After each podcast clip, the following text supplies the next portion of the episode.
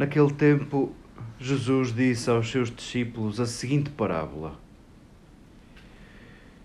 O reino dos céus pode comparar-se a um proprietário que saiu muito cedo a contratar trabalhadores para a sua vinha.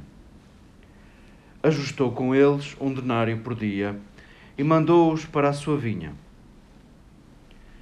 Saiu à meia-manhã, viu outros que estavam na praça ociosos e disse-lhes: Ide vós também para a minha vinha e dar-vos-ei o que for justo.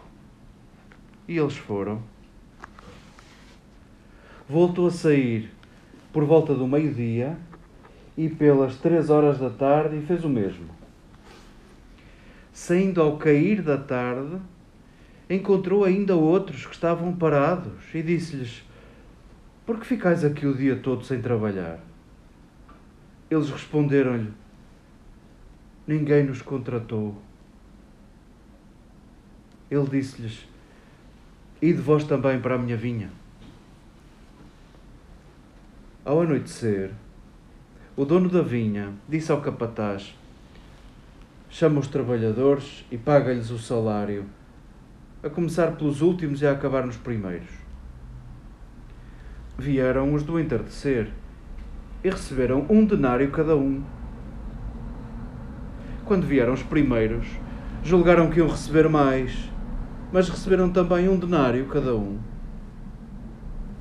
Depois de o terem recebido, começaram a murmurar contra o proprietário, dizendo: Estes últimos trabalharam só uma hora e deste-lhes a mesma paga que a nós, que suportamos o peso do dia e do calor.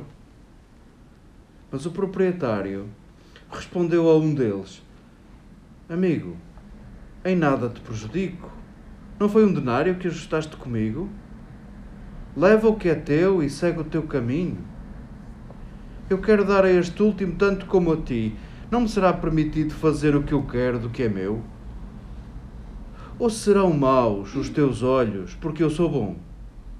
Assim, os últimos serão os primeiros, e os primeiros serão os últimos.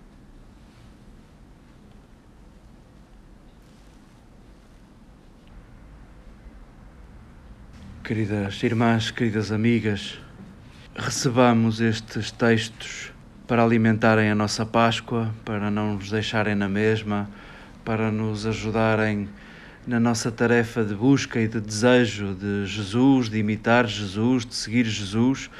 Possam estes textos contribuir para sermos mais Jesus, mais Jesus uns para os outros eu não quero fugir às minhas responsabilidades. O capítulo 34 deste livro de Ezequiel dirige-se aos pastores, aos maus pastores, e isto também me toca.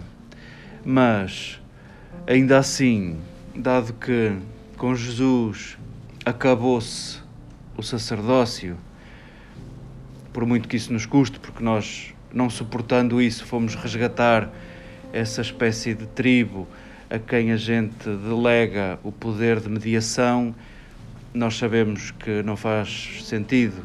A mediação é Jesus. A carta aos Hebreus é clara quanto ao sacerdócio. Só faz sentido, de facto, o sacerdócio batismal. Todos somos Jesus em espelho, uns para com os outros. É verdade que este texto se dirige à classe dos pastores, dos líderes do povo, mas nós que, que seguimos Jesus e somos chamados a imitá-lo, nós somos todos chamados a imitar o nosso pastor.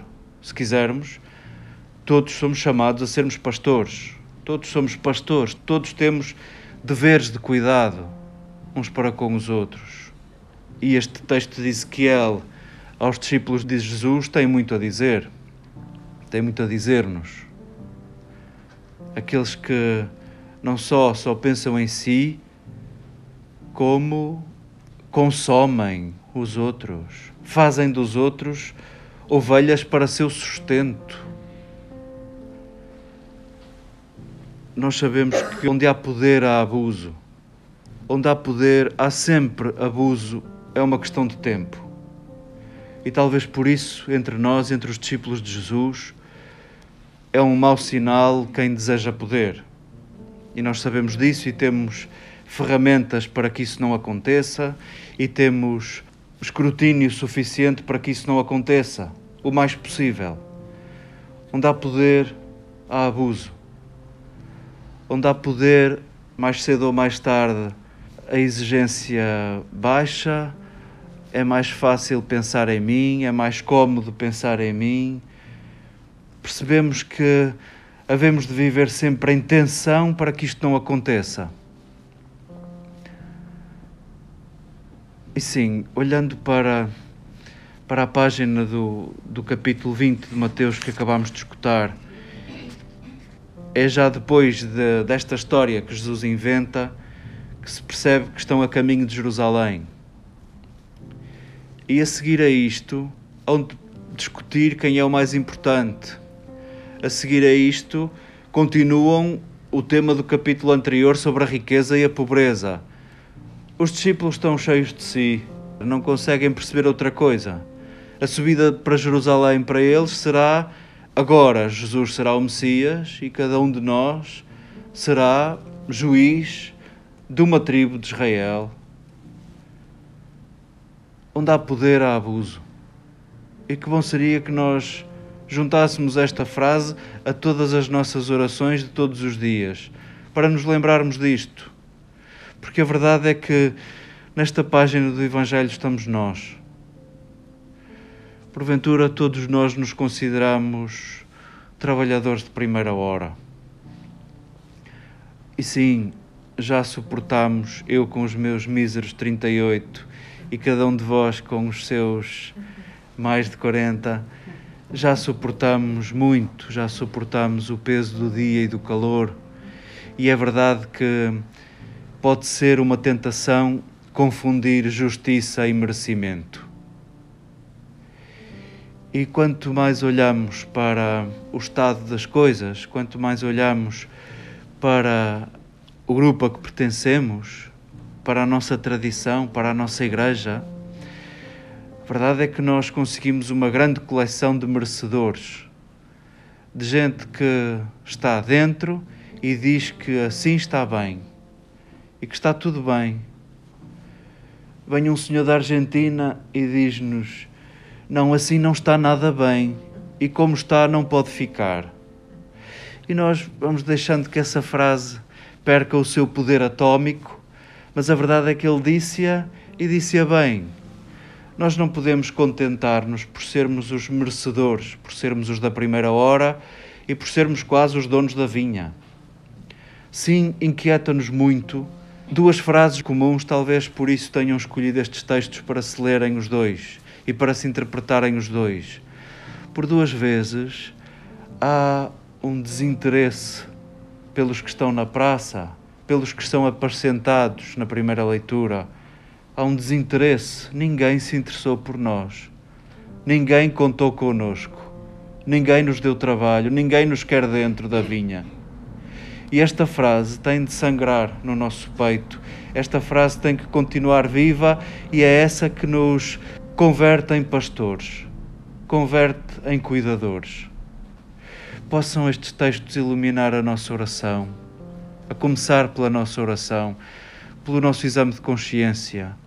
Que é que andamos nós a fazer? O que é que ando eu a fazer para me bastar a mim próprio, para achar que está tudo bem?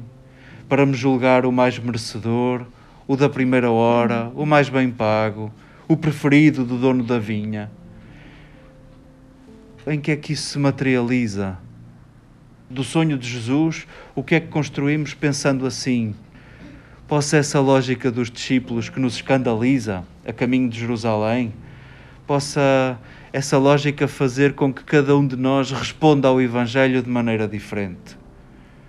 Possa esta sedução de Jesus pelos últimos possa também ser a nossa vocação e a nossa missão.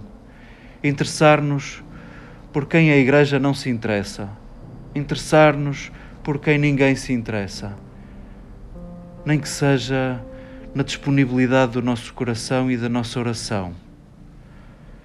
Possa o sonho de Jesus converter-se de verdade na construção de um rebanho de pastores.